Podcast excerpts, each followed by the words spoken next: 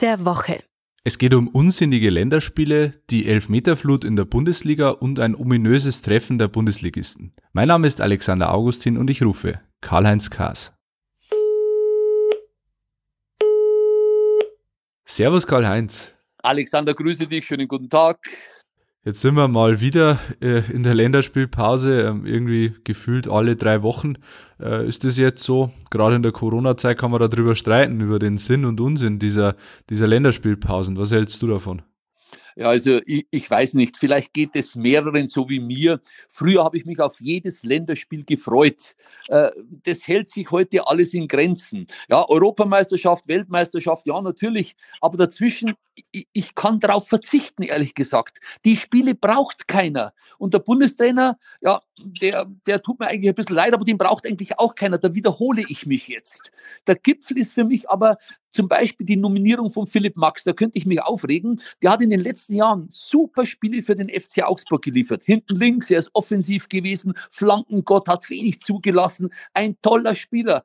Jetzt geht er ins Ausland, jetzt wird er nominiert. Seit drei, vier Jahren fordere ich den Mann schon in vielen Reportagen. Jetzt ist er in Eindhoven und jetzt wird er nominiert. Also ich komme da nicht mit. Und Oliver Bierhoff tut mir auch ein bisschen leid, der DFB-Direktor, der kann sich da in Pressekonferenzen hinstellen und, und alles versuchen, äh, fürs Image was zu tun. Aber irgendwie ist das Image dahin.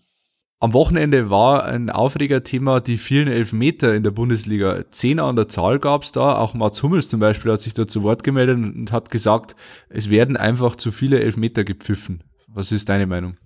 Ja, es ist ein Rekord an Elfmetern äh, vorneweg. Ich war früher Stürmer, selbst dritthöchste Liga gespielt und ich war immer für Elfmeter, ja, wenn sie gegeben wurden, weil die gehören einfach dazu. Aber was heute abläuft, ist unerträglich. Die Schiedsrichter sind in dem ganzen System die Ärmsten. Jeder Handkontakt wird mittlerweile gepfiffen, äh, weil sonst greift ja der Videoassistent ein, der schaut dann drüber, korrigiert und da gehen halt einige Schiedsrichter auf Nummer sicher.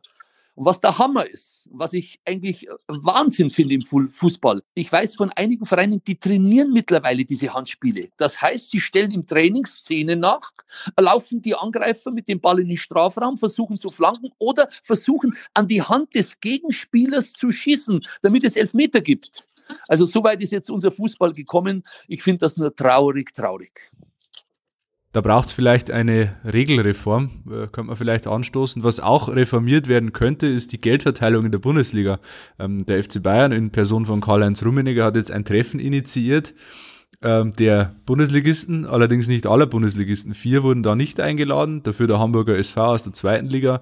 Ähm, es hat alles ein bisschen hohe Wellen geschlagen. Ähm, was hältst du von diesem Treffen oder glaubst du, dass das Treffen überhaupt äh, zielführend ist?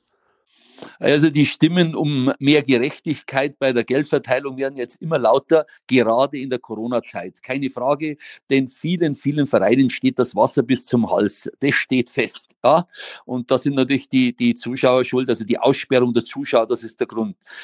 Ich weiß nicht, wie lange das noch gut geht, ähm, aber mehr denn je sind die Vereine so natürlich auf die Fernsehgelder angewiesen. Kritik am FC Bayern halte ich, ähm, ja, würde ich abweisen, äh, denn ich stehe voll hinter dem Rekordmeister. Er sorgt jedes Jahr dafür und das schon seit vielen, vielen Jahren, dass die Bundesliga vier Champions League Plätze hat. Das sind hauptsächlich Bayern dafür verantwortlich. Das Ansehen der Bundesliga nach außen, international, alles durch den FC Bayern aufpoliert.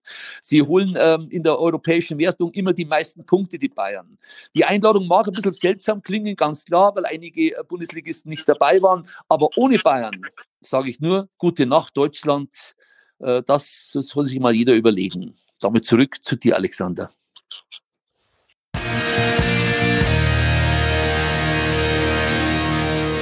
Fragen, Anregungen oder Kritik? Dann schreibt uns gerne an heimatsport.pmp.de und abonniert gerne den heimatsport.de Podcast.